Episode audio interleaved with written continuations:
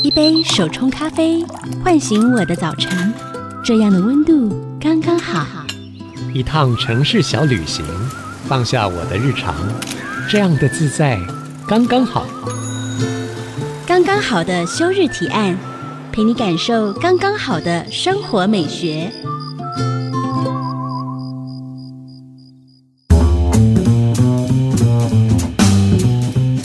您现在收听的是 IC 之音主科广播，刚刚好的休日提案，我是主持人邱逸轩。今天我们邀请的来宾是台湾女子艾斯葡萄酒大赏的创办人陈尚志 Patrick。Hello，嗨大家好嗨嗨，我们又见面真了。的，上回啊，Patrick 带我们进入了起司的世界。嗨今天呢，今天要跟你一起去喝红酒。嗯，其实葡萄酒本身没有季节，对不对？对他不太看季节，可是现在就是进入冬天，像我自己夏天的时候就喜欢喝那种冰冰凉凉的白酒，然后或到者了有冬泡泡的天，酒啊，是，对呀、就觉得感觉上味蕾就是很有夏天的感觉，很刺激嘛。然后到了现在这种凉凉的季节的时候，就觉得好像喝红酒很适合哦。对，第一个它本来就比较丰厚一点，嗯，味道比较多一点，再来也有很多处理它的其他方式，可以让大家觉得说，其实配合在季节啊、气温啊，还是你的食物上面呢，都可以有一些变化。那是什么激发了你对红酒的兴趣呢？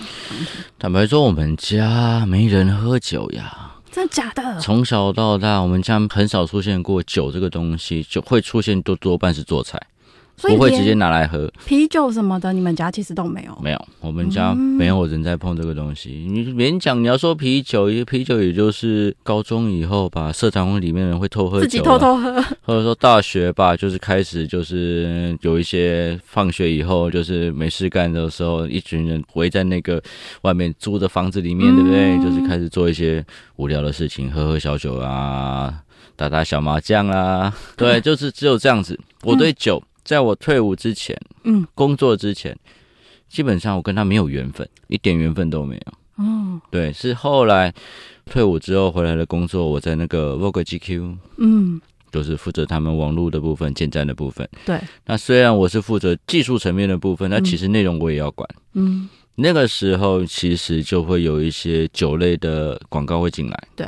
那通常酒类广告进来的时候，那个我们虽然不是直接的业务，但是我们也会收到一些酒商小礼物。啊嗯，，酒商会送什么？送酒啊，对，那些是烈酒嘛，对不对？对，那葡萄酒就更后面了。我还记得，就是第一次在工作的时候碰到葡萄酒这件事情，是因为薄酒来这件事情。哦，你的第一次就是跟薄酒来，也可以跟大家先解释一下什么是薄酒来。 OK，波丘莱严格说起来，它是个产区。嗯那这边有一个仪式，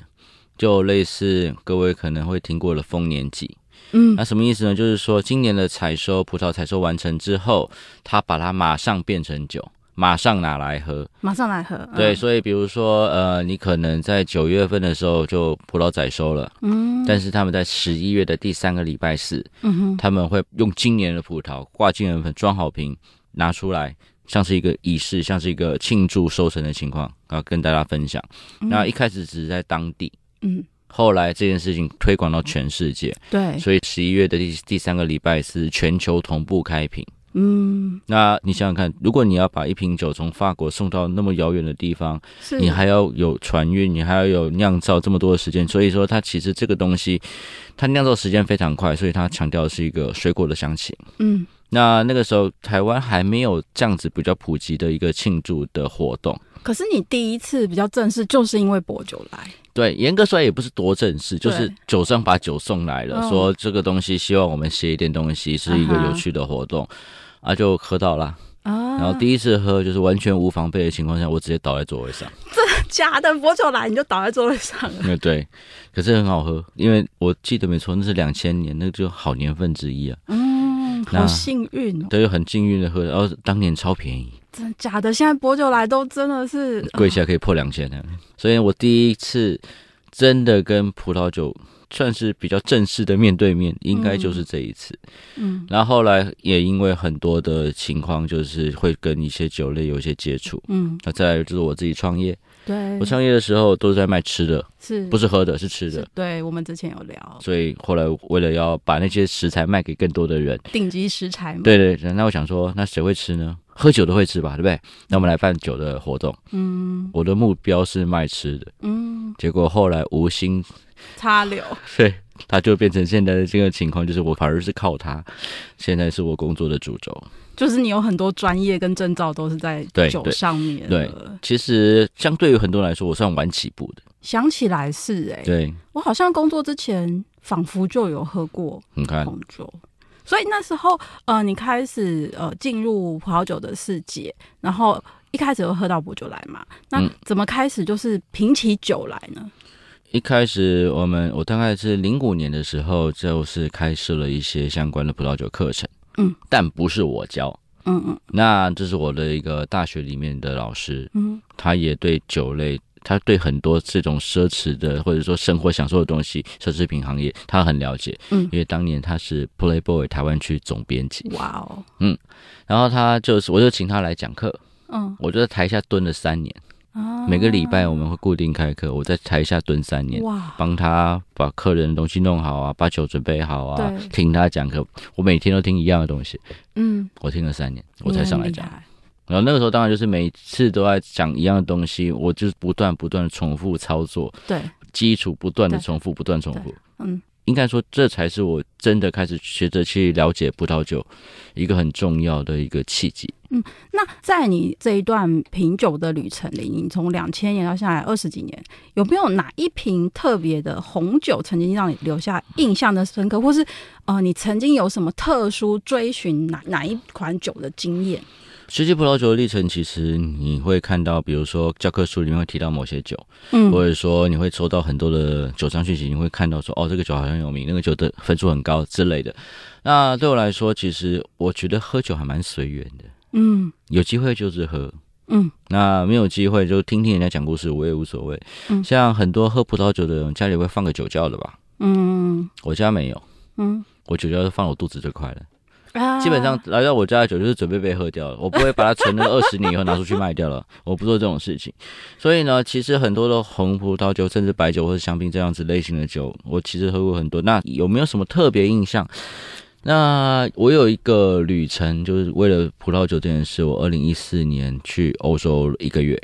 就整个人在欧洲流浪一个月，流浪吗？也没有，有流浪，就是嗯我们没有，我没排什么行程。嗯就是随遇而安，甚至我常常就是当天晚上住哪里，打开手机开始找 a m b n b 我今天晚上住哪里，可是你那趟旅程去一个月的目的是什么啊、刚好就是工作上一个转换，嗯我想要去散个心，嗯，那就过去了。那那个时候已经在教课了，也在学教葡萄酒，也在拿证照了。嗯那可是真的踏上这种，比如说我们欧洲这些传统的葡萄酒产国，对，那是第一次，以嗯学习葡萄酒的目的，或者说去看他们农业这个目的，对踏上这个土地，那是第一次。嗯那之前就是去玩而已。哼，不会想那么多。嗯对，然后后来就二零一四年，我在法国待了一阵子，我在西班牙待了一阵子，是，就是在西班牙参与了采收，在法国去你还自己去采收、哦，就安排好了一个酒哦哦庄进去当童工，哦，真的，因为他不会给你钱的、啊嗯。那他就管吃管住，然后我们就我就拿我当时的课本就问那个酿酒师一堆问题，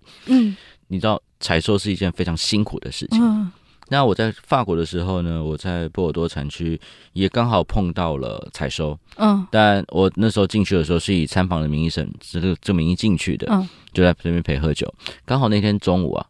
就是他们的农人们对采收结束了，所以是那天中午就是工人们跟这个家族里的人，就是酒庄里的人一起坐下来吃一顿饭，嗯哼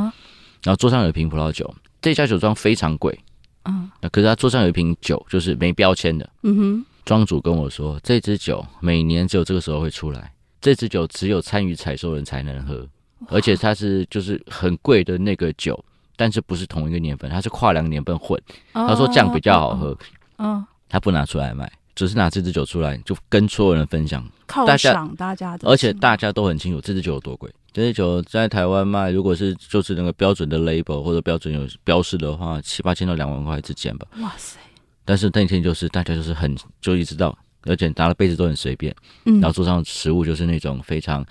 很乡下、很淳朴的食物。家常的对，料可是那个理酒对我来说印象非常之深，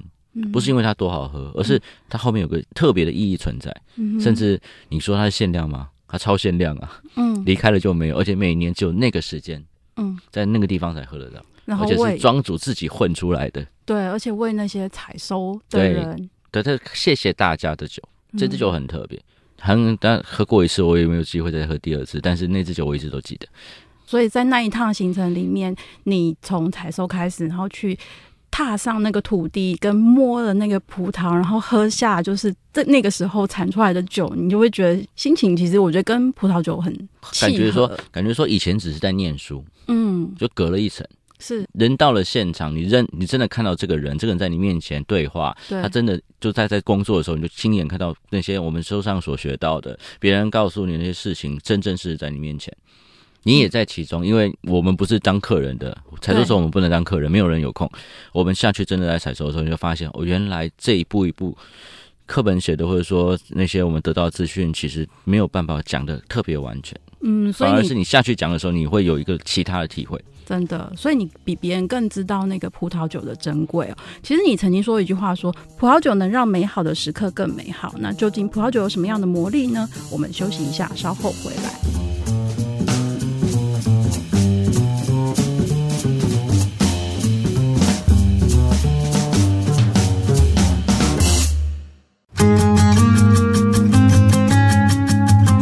欢迎回到刚刚好的休日体验。哎，听众朋友，你自己会一个人的时候喝酒吗？我单身的时候会，你会吗，Patrick？我单不单身跟酒没 有关联。我说你会不会一个人喝酒？会啊，会啊，会啊，会啊，当然会啊，到现在还会吗？还是会啊。我其实就是可能单身就蛮无聊的吧，就周末晚上就是一个电影加一杯酒，我就觉得哦，那就是属于我自己个人的时光哎、可是其实我觉得好像身边很多朋友他们在喝葡萄酒，其实是很多时候是有场合，或是有一些重要日子。纪念啊，男女朋友生日啊，聚餐啊，嗯当然了，因为其实，在台湾我们不是葡萄酒产国，我们的嗯葡萄酒全部都是国外进来的，对，所以就会贵。嗯，你像到了产区当地，可能我买过最便宜就是两瓶葡萄酒三欧元，我在加油站买的，然后加嗯、油站。的司机在加油，我们在旁边很无聊啊，因为拉车拉很远啊。对，就是下去以后，两瓶三欧买，然后旁边还卖了火腿、腊肠，顺便买一买，再回到车上把它干掉。你这样让我想到，我有一次在法国超市，然后想说，其实红酒居然有铝箔包哎、然后就心里当然知道说啊，可能不会那么好喝，但是就想要试试看那个铝箔包红酒嗯嗯是什么味道，就买，我觉得很有趣。有有有，现在其实他们包装不断推陈出新，因为嗯其实年轻人的市场他们还是要顾的。真的，所以你其实刚刚我们有提到说，你说葡萄酒能够让美好的时刻更美好，这句话什么意思呢？有时候我们把酒当做是一个催化剂吧。嗯那比如说我们在吃一个东西的时候，餐酒餐酒，其实葡萄酒就是为了餐存在，就是为了食物存在的。一开始的时候，嗯那它会让食物的味道被提升，加上酒精有本身它会对人体有一些其他反应嘛，所以是你会让整个桌上的气氛更欢乐一点。嗯，你要谈话的时候，还是你要跟对方一起共享某个时刻的时候，其实酒我会觉得它占据一个相当重要的助攻角色吧。嗯，助攻的角色很棒。那如果当我们有场合的时候啊，要怎么选酒呢？因为想一般其实超市现在也蛮多酒，然后或者是一些量贩店啊，甚至比较专业，可能就是有一些酒专嘛。嗯，对。对啊，你会建议我们怎么挑呢？我有，如果今天就是说您对葡萄酒没有一个很直接，或者是说很具备完整的知嗯识的时候，其实挑葡萄酒对很多人来说都不是太简单的事情，因为你选择太嗯多，你也不知道两百块跟两千块差在哪里。比如说，我们今天进入到量贩店。对有几个可能性，就是说，比如说量贩店常常在做什么葡萄酒节，对那它会有 DM 嘛，对，还有专刊，对，要有专刊嘛，好歹拿来翻一翻嘛。对也我都会。也看那个你推荐的然 哦，后这一支标起来。其实我觉得就是对我们来讲是一个索引、欸，对啊，就是等于是你有一个朋友告诉你啊，这支酒还不错，那你可能就说、好，就我不信酒，但是我信你，我就买了嘛，这是第一种，这是最简单的。对你看 DM 就买了，所以量贩店它其实也很贴心，嗯，他先找这些达人来，然后先来哦尝一下这个酒是什么味道，然后有一些就是评论呐、然后大家就可以跟着你的脚步，然后去选酒的不。过像是我是不乖的达人，就是他们想要卖的特定的某些款式，我可能说我不爱，对我有发现，就是有时候哎，你可能给很高分或什么之类的，跟别人不太一样，嗯可是都我觉得都可以试试看。对，所以第一个很简单，你就是拿到那些相关的资料，这是最直接的事情。再来呢，我其实不建议各位在量贩店里面买年份太老的酒。呃，年份太老大概是指多老叫老啊？原则上，从现在这个时间往前推六年，我就觉得它老了。它不是说这个酒不能放那么久，而是超级市场量贩店它的保存的情况本来就不是像我们专业的啊专、专门来存放葡萄酒的地是方，所以我的习惯是我一定买最新年份，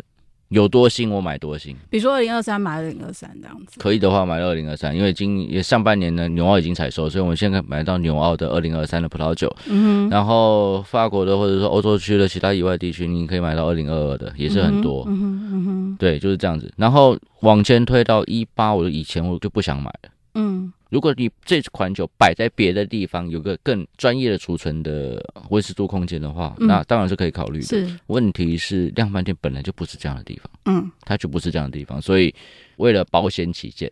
我一定买最新年份。嗯，能好，多新买多新。然后再来就是根据这件事情，你也可以理解，就是说，如果一支酒常常被搬来搬去啊，或者说放在架上嗯，嗯，堆很久啊，是有时候它的标会有一些伤，哦，可能不是酒标掉，而是就是看到一些刮痕，就是说你就知道嗯说这个酒被拿过来拿过去。尽量是酒标完整，然后看起来漂亮，这样对子，，那当然这个东西其实，如果你有些人会觉得说买给自己喝没有差，嗯，送礼的话你可能考虑，哦，对哦，可是退一步来讲，就是说，因为他曾经遭遇过这样子的折磨，我也不会买它。嗯，因为你不知道他可能又去了什么样，可能也许对不适合他的环境之从类的， A 店到 B 店，从 B 店到 C 店，从 C 店到 Z 店，他就是没有被卖掉，然后被全身浑身都是伤了。那不好意思，我也不会买嗯，这种东西，我不太会碰，因为其实这个东西跟酒本身已经没有关联了，是嗯储藏嗯嗯嗯的问题。对，对对然后再来就是说，你要挑酒的话，我们第一个反应就是说我到底要该买红的买白的，或者说我今看我们会看场合。嗯要讲食物搭配的话，白的比红的简单，容易种。嗯因为一个很直接的东西就是红葡萄酒的味道、风味是比白葡萄更多的，嗯，你能酿造的方式不一样，是它是先天的问题是。那通常味道越多的酒，它跟食物的搭配就越容易出中毒，就是有状越况。越有考验了，对，但白酒相对来说简单一点，就算这个酒跟那个食物没有什么契合的地方，起码他们不会打架。嗯嗯嗯，对，然后不管是红还是白，我买回去应该让它进冰箱。嗯，我宁愿当它冰冰的拿来倒出来喝，我也不要热乎乎的倒出来喝。就是不要就是在外面室温，然后在你想喝的时候再丢冰箱，这对样对对，对就宁甚愿至它甚至家里面没有酒窖嘛，可是台湾夏天很热啊。对，你家里面如果没有中央空调二十四小时的话，基本上那个酒在你家待个三个月就挂了吧。哦，所以如果你是马上喝的酒，我觉得丢冰箱无所谓。嗯，那我可以看那个，就是上面有很多，比如说 Parker 的分数几分啊对之类，很多贴纸这样子来挑吗？因为其实这种东西就等于有让你联想到所谓什么公正第三方，对不对？背书背书，哎有人帮他背书。对，那国外有太多的酒评家，国外有太多的酒类比赛，嗯，我也有一个。对，对，那这样子的情况之下，就至少这支酒被某些人喝过，嗯他觉得不赖，那所以他会贴上这个贴纸。对，那有些酒庄或者某些酒款上面不会只有一个贴纸，一排贴纸的。嗯哼，那这种酒，当然我如果对它不熟悉，但是有那么多单位帮他背书的话，也许你可以考虑。如果价格你觉得还可以的话，原来是这样子哦。对，那在品酒这一块来讲的话，就是刚刚我们有提到说，诶如果说想要买，其实量贩店其实是一个蛮好入手的选择，是然后可能有一些你可以参考 DM 啊，然后一些选择的标准。那我买回家之后，我品酒，呃，有没有几个步骤或是几个诀窍，是我们一定要比嗯较有红酒礼仪的这样子？第一个就是葡萄酒是对温度很敏感的酒种。嗯所以一般家里面如果没有相对应的那种什么一个酒窖十几二十万的这种器材，我刚刚有谈到就是说，麻烦你先让它进冰箱，就算冰箱你的冰箱可能就是冷藏是四度嘛，嗯，你就把它冰到四度好不好？可是当你拿出来塞子拔了到了杯子里面去的时候，我们在室温，对不对？对，它很快会到达一个教科书上告诉你说这个是良好温度的情况，很快十五分钟就会到。正好这个时间十五分钟让它接触一下空气啊，十分钟、十五分钟让它接触一下空气啊对，它都香气会开始慢慢散出来。对。这是第一个，就是温度控制很重要，然后那丢冰箱是可以横着摆还是直着摆？都可以，反正你都要，可以你反正马上就要喝，除非你要在冰箱躺一年，那我会跟你说，那你最好让它躺着。嗯但是如果是螺旋盖没差，哦，就是那软种木塞会有这个问题，但对是对螺旋盖对没有差。很多你以为它是软木塞，它其实是塑其实都胶塞不，是对，那塑胶塞更没差。 嗯，那反而我会觉得说，拿躺着放有时候比较不占空间的话，是为了这件事情。对 另外，搞不好你妈会说啊你为什么把我的冰箱空间都用光了？还不喝，到底怎么回事？对你再不喝，我就要拿出去喝了，拿去做菜。对，所以就是第一个控制温度很重要，嗯第二个的话，我会建议说，你都要喝葡萄酒了，买一个好一点的杯子，到底要怎么挑杯子？杯子白白重呢？越贵的杯子，或者说那些有品牌的那种葡萄酒杯，他们会告诉你很多的事实，比如说这是机械杯，那是手工杯，手工听起来就很低花嘛，对不对？就是敲的时候会有咔很对美妙的声音。那葡萄酒杯的设计的目的，除了拿来盛装它之外，它会让整个酒的香气透过它的杯型设计能够更明显提升、散发明显，嗯它会发生这样的作用。嗯我会说它像是香气的放大镜跟显微镜。嗯，而且老实说啊，你买一买一支酒，可能一千两千你都愿意花，嗯可是买一只杯子，只要你不打破它，嗯它会其实让某一些酒，特别是我们常常上课会说，就是说三五百块的酒啊，可能平常它你会觉得它没什么味道，嗯但是如果你用了正确的杯子的话，它可以闻起来像一千五百块、两千块的酒，啊，喝起来有那种感觉。真的那是因为杯子把整个酒的特征彰显出来了。对，一个杯子有这样的作用，所以不要说就是说他买一个就今天喝很好的酒，你也不会想用那个什么咖啡杯喝、啊、马克杯喝，水杯喝，呃，就看起来就不舒服，而闻起来也闻不到味道。对，我宁愿你有一点预算是买一一两个好杯子，嗯买一盒吧，一盒是六个嘛，六个啊，四万一个。你喝醉的时候对好打破之类对的，，所以呢，我上课就会说，那个回去用好杯子喝酒，喝完以后去睡觉，不要给我洗杯子。真的，我觉得这是金玉良言，大家要笔记，因为我就因此有打破很多杯子。我什么时候杯子会破？就是那个水龙头下方你在洗杯子，对不对？杯子的上面这个开口是最脆弱的地方，嗯你一不小心撞到那上面水龙头，啪，这个杯子就毁了。而且有点微醺的人其实抓不太住那个空间感，所以对一洗杯的时候就毁了。对，所以喝完酒喝醉了去睡觉，你不要说哦，我洗下杯子，那个杯子里面会有酒垢，没有那么严重，去睡觉， 真的就去睡觉。现在好像也有那种就是没有脚的杯子，我其实还蛮那种爱的哦，那适合吗？我还蛮爱用的耶，因为它其实你它知叫道。欧杯，对不对？O 型嘛，因为它 o 没有那型个欧酒。杯，比如说吃中菜的时候，有时候中菜是这种转转盘，对不对？对，你前面放了一个这种杯子，你要穿过去夹菜，我跟你讲很容易倒，对不对？哦， 是因为夹菜的关系。， 对，而且有时候我们桌上有很多杯子的时候对，那就更麻烦了。所以我会觉得说，其实我还蛮爱用欧杯的，所以你出门你自己会带自己的杯子吗？大部分时候有必要的话会带。所以自己也还是有杯子。对，而且我出门比较不想要带高脚杯，对啊，带很欧杯比麻较轻松一点烦，，就是你会怕它断掉啊，怕它怎样啊。嗯对。啊，所以呢，我们家便宜的杯子也有，贵的杯子也有，连那种塑胶的，我们就是塑胶，但是专门给葡萄酒使用的杯子我也有。就是像高脚杯的形状，都是塑胶材质。也是欧杯的形状，它是塑胶材质。哦，我觉得刚刚 Patrick 有讲到，同一个国家可能不同产区的葡萄酒，甚至同一个葡萄品种，它在不同国家表现起来喝的感受其实是完全不一样。嗯哼那葡萄酒其实是一个天地人的技术，我觉得加上气候啊，还有酿酒师的诠释，嗯这一门技术其实它就已经是一门艺术了。我们休息一下，稍后回来，刚刚好的休日提案。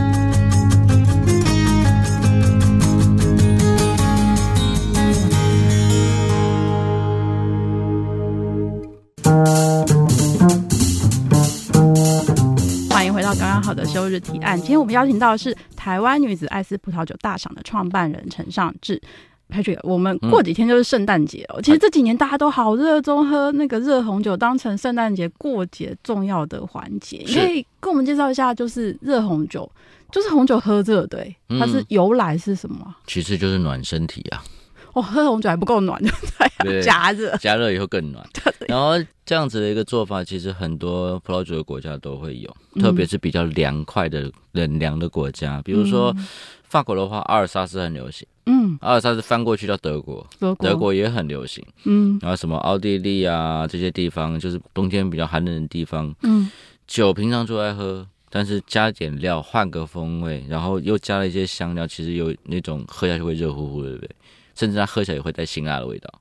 嗯，嗯，可是这种酒是不是都是在圣诞节的时候喝啊？就冬天的时候？传统上是这样，就是那个他们会有圣诞市集，就像我们年货大街一样吧，嗯，就是传统上里面都要喝这个东西，然后顺便买年货呗。那年货买什么啊？圣诞市集年货上面其实还不都是一样，差不多。你过年会做的年菜啊，你总要采购一些鸡鸭鱼肉啊，那他们的圣诞市集可能就是有圣诞蛋糕、有圣诞有面包啊有有这有种这种特别之版，类的或者是说根据宗教，如果你是天主教徒的话，它有嗯很多依照那个。比如说什么姜饼屋会啊做成对那个对马对槽诞生的样子啦，会拐有这种杖糖。对对，就是类似像这样的东西啊，这是一个很传统的东西，不是最近的事情，它已经延续好多好多年了。讲到这个就觉得好有过节的气氛啊！可是煮热红酒是除了红酒之外，还有其他什么样的食材？传统上一般而言，一般来说，大概台湾或者说我所知道的情况就是肉豆蔻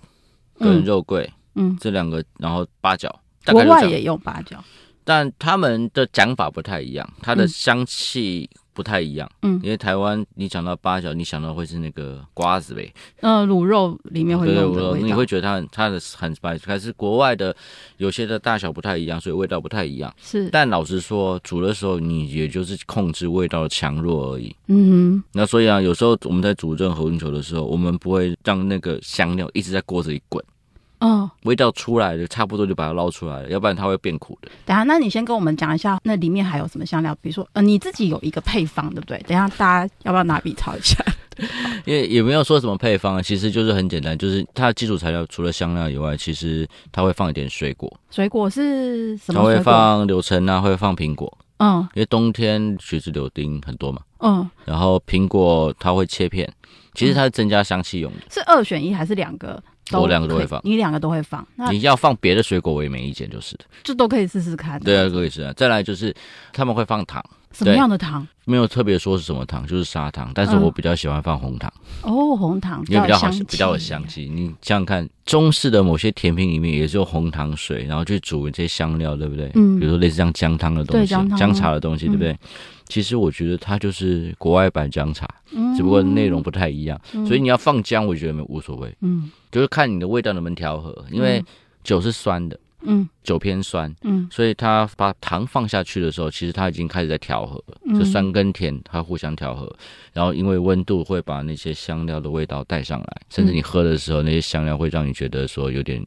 很像辣的感辛觉，香的感觉。对，然后就开始冒汗，嗯，其实就跟我们喝姜茶没两样。对啊。那你自己的独家配方就是你的香料有哪一些成分？一瓶红酒来看的话，可能会一瓶红酒兑两颗柳橙，一颗苹果。两颗柳橙哦，一颗切片丢下去煮，另外一颗把那个皮陈皮削下来当香料，然后剩下哦的里面的肉把它榨汁，等一下准备加进去。然后再来就是苹果的切片丢下去啊，再来肉豆蔻。嗯，肉豆蔻，你在中药店其实买得到，但在中药店不叫肉豆蔻，那叫什么？叫草果。哦，草果，你讲肉豆蔻，老板听不懂。来笔记草果，然后对，呢？草果是因为草果也是麻辣锅里面十三香里面的材料之一了。嗯，然后再来刚刚讲肉豆蔻，再来就肉桂，肉桂、然后八角，八角，一颗肉豆蔻，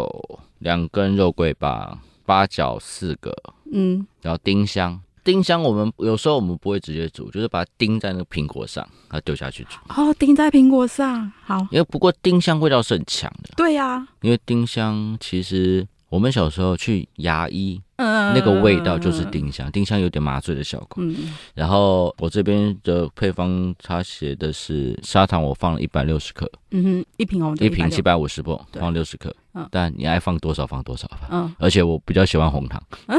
所以香料就结束了。其实是都在那个中药店可以买，对吧？对，就是豆豆蔻啊、肉桂棒啊，这个东西八角一定买得到。嗯，那只是你如果说老板我要买一颗，他会打死你吧？可是这样就是可以帮中药行开发新的生意，对不对？对不止还抓药，还可以，哎、老板，现在老板可能应该很熟悉哦，有人要去买也许吧热红。酒我记得没有错的话，之前在那个迪化街年货大街就出现过这玩意儿。嗯，是那中药店做的，然后中药店会说，我家的东西一定比较有这一包一包。那其实中药店做这个东西合情合理吧？真的你现在去那个迪化街看那个中药店卖的东西，都已经不是单纯的药，它都已经包好，这是拿来减肥的，那个是拿来美白很的。方便。然后就说你要你得什么病，就说你给我买这一包。那煮的过程呢，是酒就下去，有没有顺序？哦，一瓶七百五嘛。对，锅子拿出来的时候，先下一百沫的酒，先下一百 ml 酒，然后然后肉桂棒，就刚刚那些哦就香香料全部丢进去，全部下去，然后小火慢慢煮到糖化掉。等到糖化掉的时候，然后对就是好了。糖化，这是一百克嘛，对不对？嗯糖化掉以后，再小火中小，因为大火一定会焦，嗯，小火让它稍微滚一下，把味道释放出来，对可能煮个十分钟。然后刚刚我没有放水果，对不对？对，没有放的水果丢下去，然后剩下的六百五十沫丢进去，嗯，然后开始煮，要煮多久？有热就好。不可以煮到滚，对不对？我不建议煮到滚的原因是因为我怕那个香料会开始泛苦，它其实没有什么固定的做法。嗯总而言之，就是让整个新香料的味道可以跟果汁，因为我们有放水果，对，再来糖嗯这些东西可以合在一起是比较重要的。当然，一定有人会说，那我整个一次把这个全部都有下去，可不可以？可以啊，很多人也会这么做，比较快嘛。嗯但老实说，我会觉得说，我习惯用先煮一百沫，嗯把味道先全部萃出来，嗯。这件事情我觉得比较能够达到我要的目的，我有问题，那那个红酒要怎么选？是什么红酒都可以吗？ 不要贵的。嘿嘿，重点就是不要贵的。你知道吗？就是说，越贵的酒，你把它煮到滚，嗯，它就已经不是原来那个样子。嗯所以，所以你不用买太好了，真的，真的不用买太好了。嗯那个什么强调橡木桶味道的，千万不要。反而橡木桶味在这边是减分的，嗯，嗯我觉得啦，就是说它如果强调就是一个果香味的葡萄酒，红葡萄酒，那么它煮的时候，它就会因为这个它原始就是这个样子，它会带到后面的煮好的情况去跟别的味道合在一起。但是木头味一煮下去就，嗯，我们不好说这样子。他有兴趣也可以试试看。可是其实现在就是除了自己煮啊，我觉得今天听你讲之后，我真的有考虑今年来自己煮。那嗯其实去年呢，我是有买超市有那种现成的红酒香料包，嗯嗯嗯，然后就开始有不同的口味。其实我也不知道怎么挑，然后其实没有像你刚刚讲的那么过程那么精细。嗯，他就是他就说你就就丢进去，然后对有时候你没有办法控制那个味道，但是我觉得其实也是一个很方便的途径哦。对，因为现在其实好像在很多比较百货公司这几年会出这个东西嘛，对，那个超级市场会出这个东西，嗯是那很方便了、啊但是大家配方不一样嘛。对搭配方不一样通常呢，会买这个东西都要先问清楚，你有没有指定或者说步骤是什么？嗯。因为这一包虽然很简单，但是步骤不对，照样做不出该做的味道来，这就是个问题。因为大家其实配方不太一样，对啊，而且量可能不一样，尝起来的味道也对不太多半会卖一包的人都是对一瓶啦。嗯，只是这一瓶，像我刚刚是把它分两所以次，你分两次在第一段先把味道萃出来，但是对不能让它味道萃到太剧烈， over，一旦剧烈是救不回来的，嗯，那你就只好整锅换掉再来一瓶。或是大家可以多买几个香料包，然后到不同朋友家去过 圣诞节。那那个热红酒在国外习惯，它都是单喝吗？还是说它会在哪一个环节出现？那就要看当地这个东西对甜点的情况是蛮多的。哦，适合配甜点，什么样的甜点？我台有湾冬天的的话嗯甜点吗？姜饼啊，那种过年会吃的，他们过年会吃的一些甜品啊，嗯他们比较做的姜饼、姜糖做成的饼干，那个你有看到那个迪士尼不是那个卡通里面那个姜饼人到处跑来跑去吗？对啊，或超者可说爱姜饼人会把它做成像是耶稣诞生马超马超那个造型啊，对，这就是他们圣诞节他们会做的事情。因为这个饮料其实就是很像我们去年货大街，而且是就晚上的年货大街，嗯很冷，然后在那边每个人都抱着一杯在那边喝取喝暖的取暖用的东西，哦它就是一个这样子一个代表节庆的来临的一个东西。嗯，其实很有过节的气氛哦。明后天大家就可以去超市卖场逛逛，嗯不管你是一个人过圣诞，或是一群人过圣诞，就让一杯热红酒可以温暖你的胃，也温暖你的心哦。我们休息一下，稍后回来。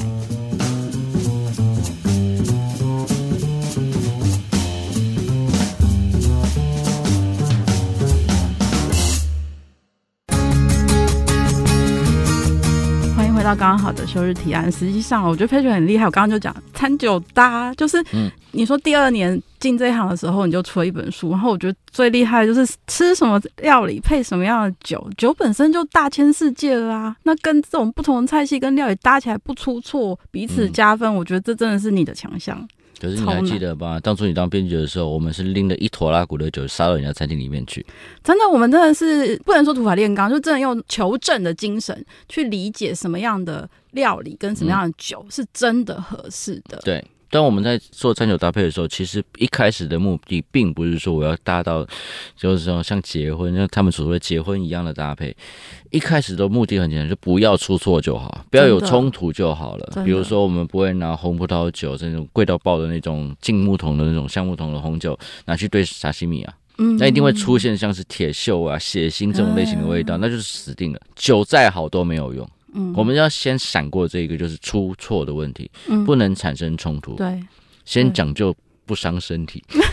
那那酒跟餐到底是谁先谁后啊？就要看你的目的是什么。嗯今天你可以为了你的酒，想说我今天为了这些教客们，我要去找一些食物来搭配，让它的表现更好，也可以。还是说今天晚上你们有一个餐会，你知道去哪里吃饭？比如说今天选的是一个潮州菜，今天吃的是西餐，今天吃牛排，还是今天我们去吃日式居酒屋？嗯日式居酒屋虽然大家都说应该喝 sake 吧，嗯，可是带葡萄酒有什么不对吗？很好啊，很可以啊，我自己在常常干这种事啊。现在也有那种葡萄酒，它就标榜说它就是适合配生鱼片。对，那其实为什么会搭，就是因为我刚刚说红酒不太行嘛，嗯，因为它红酒本来就涩嘛，嗯然后生鱼片里面有其他东西会让它产生不好的味道。但是如果是白葡萄酒，甚至是不甜的气泡酒，嗯便宜的也有嘛，对不对？不甜的气泡酒，便宜的也有，贵的话香槟也可以啊。嗯，其实他们都有良蛮良好的搭配，最起码他们不会有冲突。所以在台湾常见的几大菜色啊，你有比如说什么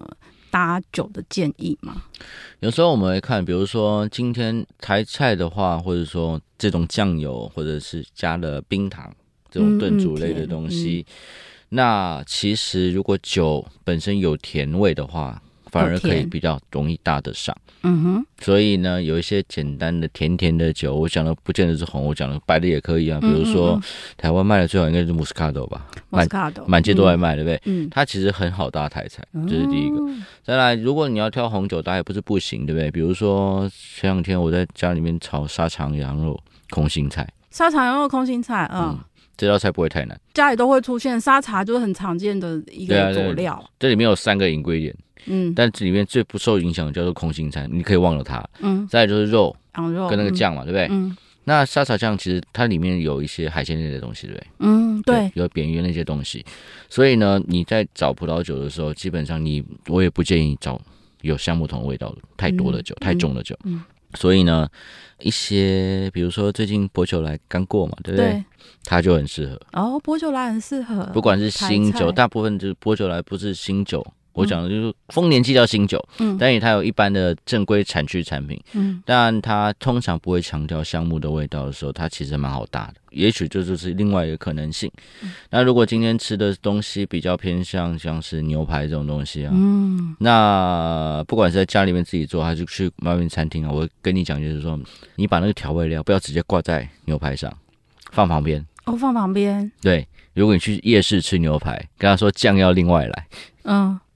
酱你会带红酒去夜市吃牛排吗？干过、啊，挺好玩的啊、只是你就要想说啊，还要带瓶子，还要带开瓶器，还要带杯子，然后你把东西放下来，老板就会觉得你是怪你在咖。干 嘛？对，你你在砸场子了嘛？嗯，但至少在一般餐厅，你可以要求说，我酱汁不要往上挂。对对对，那你可以把酱先吃原味，嗯斩蛋酱只是另外一个味道。嗯同一支酒对不同的调和的感觉是什么，嗯，或者不同的感受？因为其实高级的牛排馆，有时候它不会给的酱汁，它反而给了一些很简单的盐，对不同的盐不。同的盐，对对，那你就可以试试看，嗯因为酱汁啊，或者是简单的调味粉这样子的一个做法，放在不同的情况之下，它其实会产生不同反应吧。我应该这样看这个事情。嗯，那餐酒大家有没有几个奇幻的时刻？我这样问的原因是，台湾很喜欢吃盐酥鸡啊、哎呀火锅啊，适合吗？我们上次出这本书的时候，就谈到咸酥鸡这件事哈。对啊，那个时候我记得没有错的话，就是买那个酒精度比较高，比如说超过十三点五度的。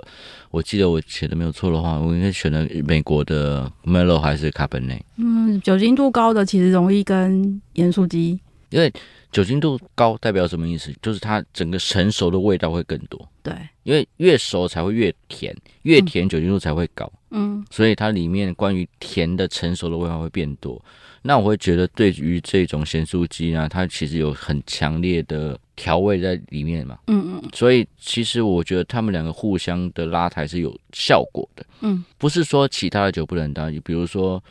如果你拿 Moscato 去搭咸酥鸡的话，你就等于好像喝 Seven Up，然后配咸酥鸡的意思是差不多的。嗯，你会觉得它不搭吗？也还好吧，还可以吧。嗯，啊只是这感么，觉不太一只样。是像这种轻松的时刻，我们就不会起来说这两个在一起不要出什么错就好，这个是最优先的。嗯对当然你不会再起来说这个出现哦，吃到咸酥鸡跟葡萄酒以外的味道让我升天，我们不会这样子期待。嗯，就很有趣。那火锅呢？火锅是因为好像火锅就有各式各样的火锅，有酸菜的，有有对麻辣的，这部分搭酒可能就会比较我们困难看台湾最最多人谈到就是麻辣嘛，嗯麻辣其实辣不好搭，原因是因为辣跟酒在一起的时候，酒里面有酒精，嗯酒精是溶剂，对吧？那我们在煮这些辣的料理的时候，我们基本上我的溶剂是水吧？嗯那水碰到这些辣的东西，辣所释放出来的量，跟酒碰到它，用酒精去溶解它，它释放量是不一样的。嗯，所以呢，通常喝酒的时候，你会觉得那个辣度乘以三。真的我讲的是葡萄酒哦，如果你今天是喝的是高粱的话，那辣度乘以十吧，好可怕哦、因为它就是那种酒精会把里面本来没有溶解的那些对啊辣的东西再溶解出来，在你嘴巴里整个爆开来。所以基本上是不建议。也不是说有些人就喜欢呢、啊，嗯你说是不是？但是我们可以退一步来说，那是不是葡萄酒就不能搭？也不是这样子。嗯比如说，你可以选择气泡酒，嗯因为气泡可以让你的口腔感觉被刷洗过一样，嗯，有清味蕾的感觉。隔绝的作用。对那这是一个可能性。对，再来，辣可以用甜来缓和。你甜你啊们吃粽子会放甜辣酱吗？会啊。对，就是甜跟辣其实是合的。哦，那你就嗯喝个甜的酒，是去缓和辣的感觉，对，这也可以。再来，如果要选择红葡萄酒的话，那我通常会选择地中海这边比较多的葡萄品种，比地如中海比较多，比如说什么？比如说像 Shiraz、嗯，学校像格纳西、格纳西，嗯还有格纳乔，西班牙的格纳乔，特别是格纳西这个品种，我觉得它超级适合对麻辣。哦，我下次来试试格纳西。对， 那如果像蛋糕跟甜点呢，这种甜系列的适合甜就要对甜，甜就对甜，所以刚刚有讲，比如说像 Moscato 这可以种甜的，对甜就对甜。那有时候我们讲甜点的时候，我会说你要不要看一下它的颜色是偏深还是偏浅？嗯，有些深你说色的像巧克力那种巧克力是深色，对不对？对焦糖的系统是深色，对不对？对，那我会建议搭深色的甜酒，深色甜酒是什么啊？类似像波特，哦，那波特很甜哦，对，最好、哦因为酒，要么你至少要跟食物一样甜，要不然你要比它更甜。原因是因为你在吃甜的时候，你在咬它，在嚼它，那个冲击对是比较强的。可是喝酒不会在那边嚼嚼嚼吧？你对喝了就过去，对不对？对，所以那个力道是不一样的。嗯所以你要么跟它一样甜，要么比它更甜。所以其实红酒餐酒搭也有一种门当户对的感觉、哦，嗯，，对。那如果是浅色的甜点啊，什么水果蛋糕啊，嗯你就找个浅色的甜酒再搭它就好了。我觉得其实最近气候变迁啊，其实不止影响生活，大家多少也有听过，就是葡萄酒种植因为气候变迁的影响嘛，嗯对很多葡萄酒品种也许都在消失中。而且我觉得酿酒师也不可能是永恒不朽的，有很多变数，再加上葡萄酒本身可以喝到文化，喝到产地，像 Perry 说。更重要是那个微醺的迷人的时刻，就在当下跟你在一起的人，可以让那个时刻更美好。让我们一起进生活是， ，Cheers！谢谢 陈老师今天不藏私的精彩分享。谢谢大家。我们还是要提醒大家，喝酒不开车，开车不喝酒哦。下周晚上七点钟，请您持续锁定 FM 九七点五 IC 之音，刚刚好的休日提案。我们的 IG 叫生活慢慢学，请 follow 我们。祝您有个愉快的周末，我们下周见，拜拜。